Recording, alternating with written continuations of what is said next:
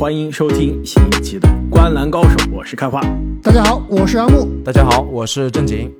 三十天三十队，我们终于啊到了上半场这个第十五支球队过半了，刚刚达到一半啊。那么上一期节目呢，我们聊了一支西部的季后赛球队丹佛掘金。那么今天呢，我们换个口味来聊一支东部的，有可能 冲击季后赛，是吧？我知道我们三个主播中啊，有一位肯定是觉得这个球队是有机会进季后赛的，那就是来自华盛顿的奇才队。那么奇才队啊，上个赛季可以说因为伤病的原因呢，而且因为啊之前在球队真的是发挥非常好的主力控卫威斯布鲁克的离开啊，球队战绩是让人非常的失望。那么本赛季奇才是有机会啊，真的重返一下季后赛的。那么球队呢，在休赛期有何引援？下赛季轮换阵容会是怎么样？战绩预期常规赛到底如何？尤其看点，下赛季看奇才，我们到底看什么？有一个看点，阿木已经在整个夏天疯狂暗示了。那除了他那个最大的看点，联盟前五球员之外，到底还有其他哪些看点？比如说联盟穿衣服最帅的男人是吧？哎，这么看这个球队，感觉。还是非常对，还是非常有话题的。那么我们今天就跟大家来聊一下三十天三十队的华盛顿奇才。那首先呢，奇才在今年夏天的选秀大会呢，是以首轮第十顺位选到了强尼戴维斯。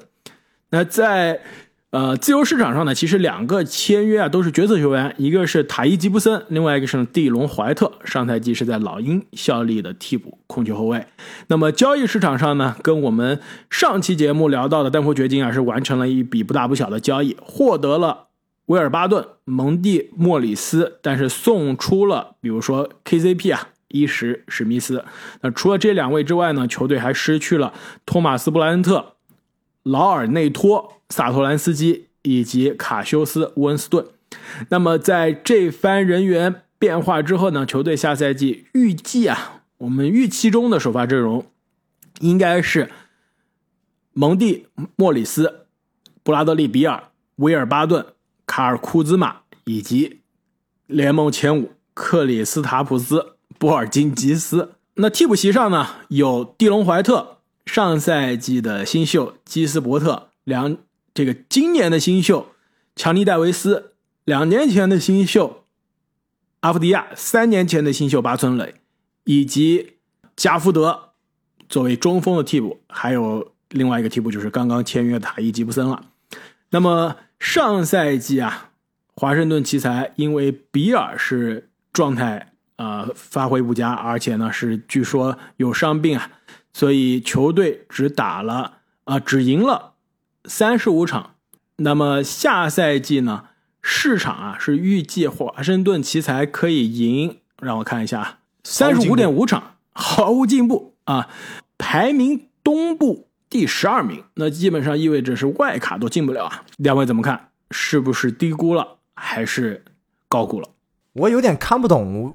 拉斯维加斯这个预期啊，怎么会纹丝不动呢？我觉得是有一点远远低估了，应该是能拿到四十胜左右，东部第十是可以去竞争这个外卡附加赛的。对我这里跟郑景祥一块儿去了，我预期啊，作为球某位球员的球迷啊，我保守估计下赛季也能赢四十场比赛，对吧？最后能排到东部第十是去打外卡赛的。就我觉得拉斯维加斯他这个预期是预期。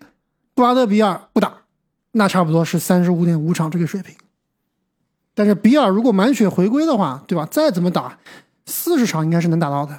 其实我跟两位啊，在排名上的看法可能更加接近一些。我觉得奇才在我这儿是排名东部第十一，外卡边缘，就是运气好，说不定是真能进外卡以第十的身份。但是战绩啊，差不多也就三十五左右了。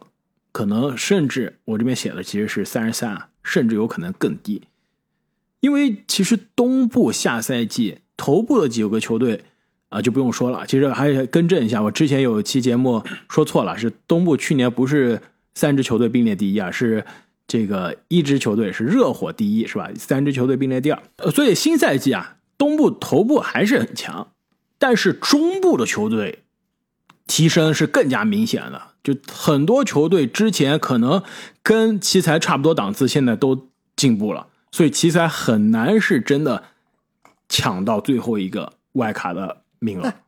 你觉得奇才没进步吗？而且跟奇才同一档次的还有一些退步的呢。比如呢，黄蜂蜂是吧？那就一个黄蜂啊。蜂啊但是你想想看，排在他前面的，对吧？去年排在他前面的尼克斯有没有进步？不好说，骑士有没有不进步？好说。不好说。老鹰有没有进步？公牛都有进步老。鹰应该是有进步，对吧？公牛都有进步，公公牛去年伤病简直是一直在伤，那今年至少球哥还没回来，但其他人回来了，所以排在他前面的这几支球队都进步了。再前面的就不，对啊，所以他就不能再往前进了，他就在这个第十的位置，还挺稳的。但是这样排的话，他就是十一了。如果尼克斯下来，他才是第十。对尼克斯肯定比不过。我也觉得比不过。其实这两支球队半斤八两。对我们哎到开荒友，你现在忙，我今天我就问你啊，你你现在不要查资料，你告诉我尼克斯下赛季首发五虎是谁？杰伦布朗森、格莱姆斯、R.J. 巴雷特、兰德尔、米切尔罗宾逊。你觉得这首发五虎靠谱吗？有你刚刚说的这个以库兹马领衔的 奇才五虎靠谱吗？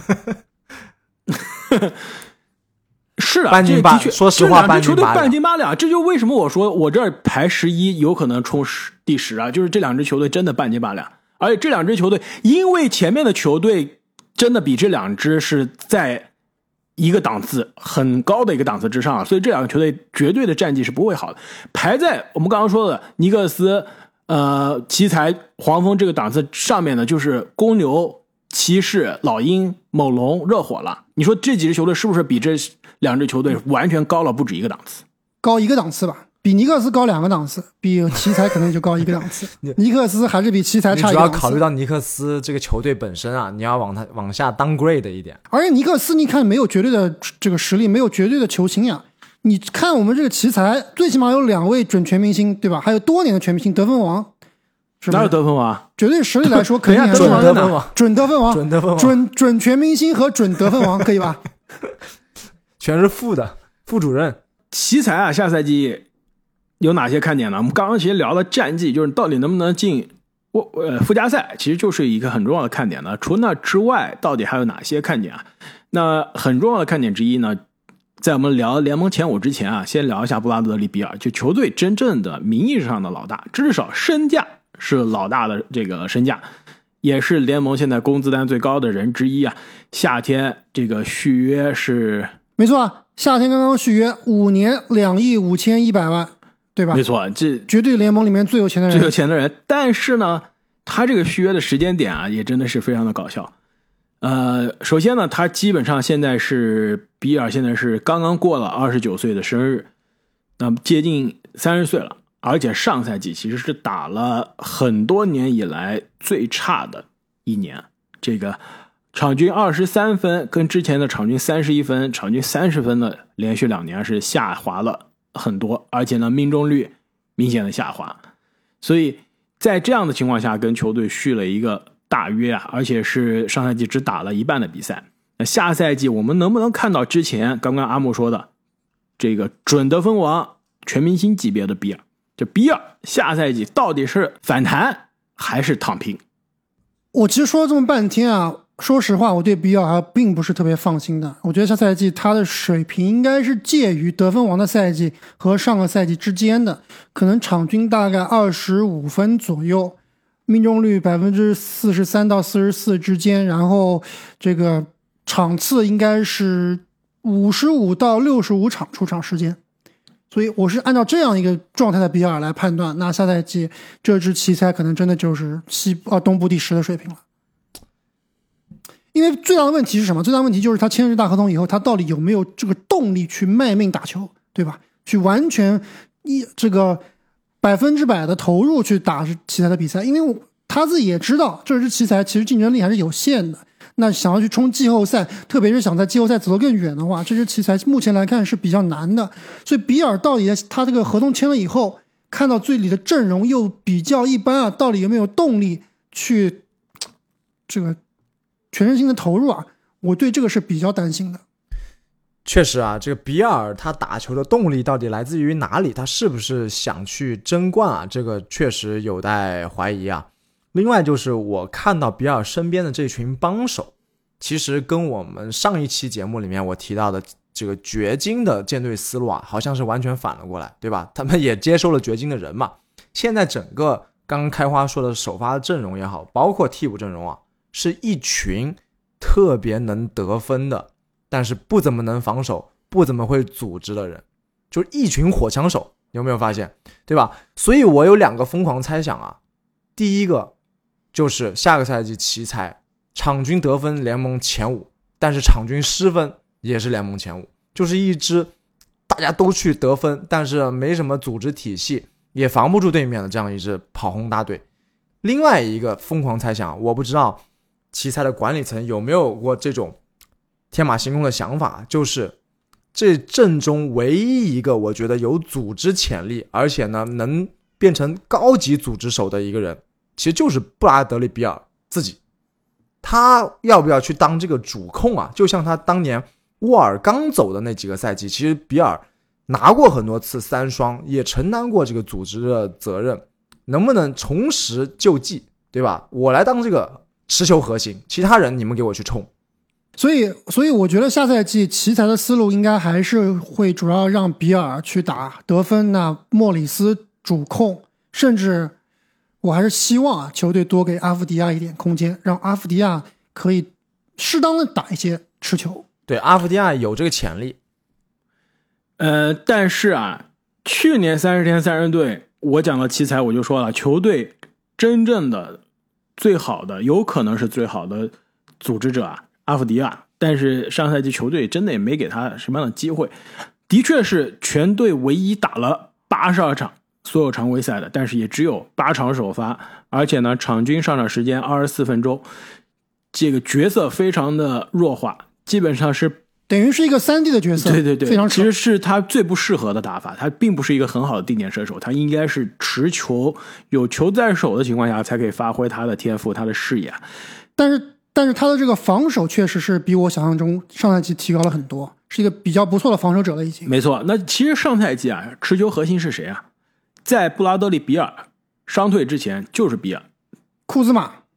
比尔上赛季场均六点六个助攻，职业生涯最高，其实是球队真正持球核心。那比尔伤退之后就是库兹马了，一个打了一个一辈子也不知道什么样的打法，是吧？到现在。在这季，在这个在奇才啊，终于是上赛季末段开发出了组织前锋的能力，成为了球队的进攻的核心。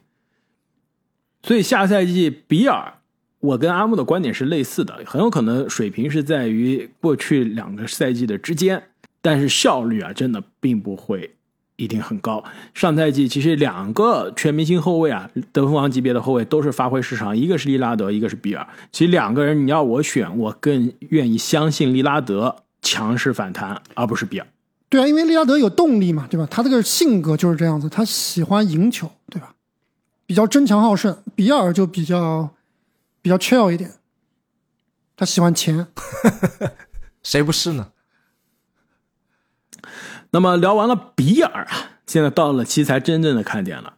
阿莫波金吉斯下赛季，我们其实，在十大中锋已经聊了很多了，对，聊了很多次了。其实今天不应该聊太多啊，我就稍微说一下吧。就是这个之前我也提到，他今年夏天啊，非常罕见的加入了国家队，去打了这个国家队的世界杯预选赛。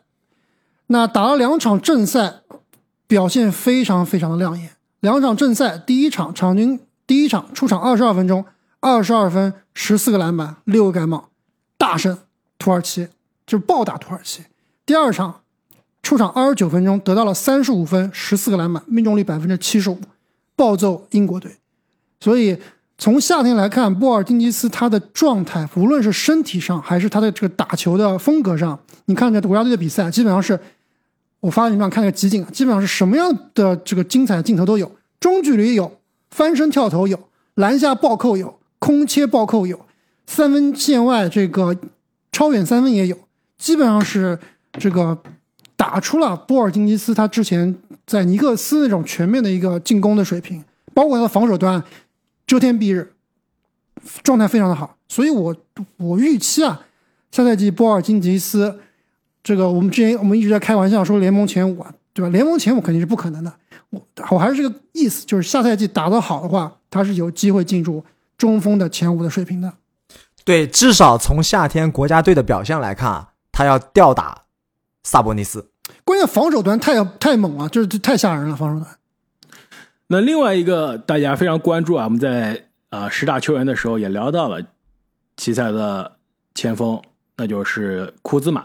其实库兹马上赛季的数据的确是非常的好看，也是打出了职业生涯的爆发赛季啊。但是依然还是要重提啊，他的呃数据是建立在后半段高使用率，他没有比尔的身边啊，在比尔身边他是百分之二十一的使用率啊，在比尔不在场上他是百分之二十七，所以下赛季库兹马很难再复制上赛季的数据了。但是希望可以对球队赢球有所贡献，而且呢。依然会是球队潮流的风向标。我记得啊，去年阿木三十天三十队，我们当时聊城市印象，聊这华盛顿 DC 啊。阿木说他之前在华盛顿 DC 这个中国城逛街，中国城对那边的呃什么店啊，Urban Outfitter 是吧？Urban Outfitter 翻译成中文叫男女时装。对，我现在都能想象到库兹马在里面逛街，穿着他那个大毛衣，是不是有男女时装的风格？那另外一个球队的看点啊，我需要再讲一下他的这个十号秀强尼戴维斯。其实这哥们的大学也是成名很早啊，在呃今年选秀大会之前，我给他的这个在我们的喜马拉雅的西米团独家动态中写的选秀笔记啊，他的模板是新秀版米德尔顿、后卫版托比哈里斯以及三分版的德罗赞，就是一个攻强守弱啊，有投射。手感非常好的一个得分后卫，其实跟比尔真的是非常的重合。当时选到他的时候，正经其实都认为球队是不是有可能要跟比尔分道扬镳了，是吧？对，是不是要跟比尔分道扬镳了，是吧？对，而且当时没签那大合同嘛，比尔。没错，但现在看来呢，可能还是为球队未来考虑了。其实这支球队啊，未来还是有很多年轻人。是可以啊，即使在比尔的这个时代结束之后啊，继续来辅佐伯金吉斯的时代的。那么奇才的看点聊完了，下面又到了正经的财经节目了。正经，奇才的老板是怎么发家的？到底是不是滑雪的时候遇到了另外一个安妮，另外一个千金？不是啊，这是已经是个非常年纪非常大的人了，叫做里昂西斯，对吧？之前我们说掘金的老板开话说他是一个不但是一个体育投资爱好者，还是一个电竞投资爱好者。这个里昂西斯最近啊也开始各种投资电竞了，所以有可能是一个未来的趋势，对吧？但他自己啊本身他涉猎是非常广泛的，包括什么影视传媒啦、体育啦、科技啦，都是他旗下的这种产业。那其实这个老板呢，呃，就是虽然说产业非常多啊，但并不是特别特别的有名。其实更有名的，我想聊一下的是他前任的老板，叫做波林，担任了这个奇才的老老板四十五年，就是整个 NBA 里面最长的时间的老板。而且他在老当老板的期间啊，呃，奇才也在七八年夺过一次冠军。然后呢，之后呢，还有这个乔丹在奇才。在奇才复出的这个事情，而且这个关于乔丹在奇才啊，我才知道，就是在查老板的事情，有一个小插曲啊，就是乔丹其实最初加入奇才啊，他是想成为奇才的老板的，就对，他是要入股的，对他当时是有差不多百分之二十的这个小股份，然后呢，但是当时卖掉了。没错，但因为他这这个波林当时就跟他商量，就说你要不你付出，哎，这个广告效应，我们这个奇才的市值不是一下就提高了嘛？然后你到时候再来当老板，因为呢，当时 NBA 规定了不能球员啊不能同时成为这个球队的老板，所以他就说服了乔丹啊，把这个股份给卖了，然后在奇才复出，提升了奇才的品牌度，然后最后呢。骗了乔丹，没让乔丹把股份买回来，把他扫地出门了，所以乔丹也是非常生气，转门出门左转买了黄蜂。哎，其实聊这个奇才真的啊，其实聊这个乔丹买球队啊，还真的挺有意思的，因为这个最近啊，一个 NBA 的大新闻就是，很快可能在季前赛的时候，NBA 要就要官方宣布啊，NBA 终于要扩充了，要重新加入两个球队。那上一次加入的新球队就是当时的山猫队，那也是当时乔丹作为老板加入的球队。马上要新进加入的两支球队，一个是在拉斯维加斯，一个是在西雅图。开花，你知不知道这这两个新的球队未来大概是个什么样的构造？大概是什么样的人来接盘接盘呀、或者说来当老板？有没有消息？呃，之前说拉斯维加斯很有可能是詹姆斯非常詹姆斯。詹姆斯对吧？但是现在好像不太行了，就是有可能未来接手，有可能啊。目前一样的联盟的规则啊，詹姆斯不可以是又是球员又拥有另外一支球队，而且这比乔丹还恶劣，就是我在湖人打球，但是我是另外一支拉斯维加斯球队老板，这有点说不通了。所以，除非詹詹姆斯退役之后加入，那那有可能，要不然现在真的应该詹姆斯机会是没有的。而且其实这个也导致啊，联盟很快要把东西部球队要重新排了。重新划分对，因为这两个球队呢，地理位置上肯定都是西部的球队，那就意味着有一支西部的球队要去东部了。你们知道是哪一支吗？那毫无疑问啊，你如果你了解美国地理的话，你就看一下这每个球队的位置啊，你就会发现有一个球队它的位置是非常非常的不靠谱，它完全是几乎是东海岸的位置，最后排到了一个西部球队，这就是孟菲斯灰熊。对，主要还是因为当时是在这个 Vancouver，就是温哥华灰熊啊，当时是在西部的。那直接搬到呃孟菲斯以后，确实比较难更改，所以就延续了在在西部的这个呃分区。但是它位地理位置其实是非常非常靠东的。呃，是也不是，就是你从我完全从经纬度的角度上来说，它是最靠谱的、最东的球队。但事实上，你从这个客场的飞飞机的这个航线角度上来说啊，其实它放在西部没问题，因为新奥尔良也很靠东。而且呢，孟菲斯它跟比如说俄克拉荷马城啊，跟德州的球队也是相对航线是比较近的。有一支真正的西部的球队，但它跟任何一支西部球队都不靠着，那就是明尼苏达森林狼。森林狼，对，对，任何要飞到森林狼的球队，你比如说在德州打了比赛，横跨基本上整个美国，飞到森林狼还是西部，那叫对于西部的纵跨，大哥。呃，只斜跨斜跨这个叫做对角线，所以这西部的球队是最不合理的。如果把森林狼变回了东部，其实它跟同在五大湖区的，比如说底特律活塞呀、比如说呃芝加哥牛是更加接近的。雄鹿对，包括雄鹿，对，这森林狼跟雄鹿基本上就是一个区域的对森林，狼跟雄鹿基本上飞机的话一个小时就到了，开车大概三四个小时到了。文化地域上都是基本上是同一个地方的，分成两个分区实在是不合理，所以我看好哎，你这个说的很好，就是从文化角度来说，森林狼应该是属于东部文化，而孟菲斯其实还是属于西部文化。准确说是南部文化，南部文化，南南部文化。对，所以这个所谓的东西部啊，其实是从西北到东南这样斜着切一刀更加好，是吧？没错。最后啊，这个正经你说奇才的现在这位老板里昂西斯，他还搞这个电影，我看了一下，就你刚刚说了之后，我去看了一下。他的这个工作室有最著名的一部影片是个纪录片啊，还跟咱们中国还有很有关系。你知道他拍了一部什么电影吗？讲南京大屠杀的，是跟着根据这个南京大屠杀的这个呃，当时张纯如的这个日记拍了一部叫做《南京》的纪录片。这个影片如果我没记错的话，当时我还在国内的时候还看过，所以啊，这个老板还是挺不错的。有这个中国情怀对，。有中国情怀啊，这个还是很懂历史啊。那么本期节目关于华盛顿奇才队，我们就聊到这里了。那么过去十五天多一点，我们跟大家聊了十五支下赛季的 NBA 的球队啊，还有十五支就在路上了。而且呢，下期节目，呃，应该或者下下期节目啊，我们很快就要给大家带来我们的凯文哥了。嗯，之前在掘金那期已经说了，我们要跟凯文哥聊一聊，让他来回到我们的节目上，跟大家一起前瞻一下一个从独行侠球迷视角，下赛季达拉斯到底会发挥怎样。那么，如果想要提前一天收听我们的节目啊，欢迎大家在喜马拉雅上加入我们的喜马拉雅的新米团。那么也是非常感谢啊，过去这段时间所有加入我们新米团的朋友们，你们的支持是对于我们工作、对于我们节目最大的鼓励。谢谢大家，我们下期再见。再见。再见。